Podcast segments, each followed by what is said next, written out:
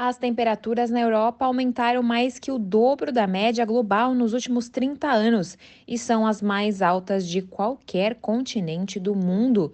É o que aponta um relatório divulgado nesta semana pela Organização Meteorológica Mundial.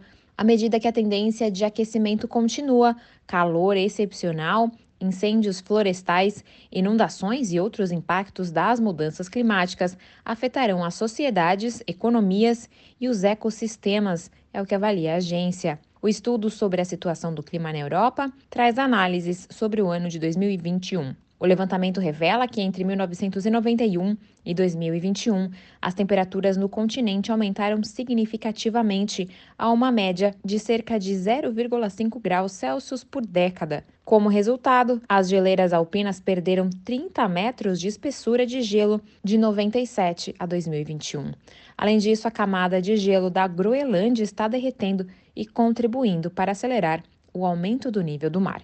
Segundo a OMM, no último ano, os eventos climáticos de alto impacto levaram a centenas de mortes, afetaram diretamente mais de meio milhão de pessoas e causaram danos econômicos superiores a 50 bilhões de dólares.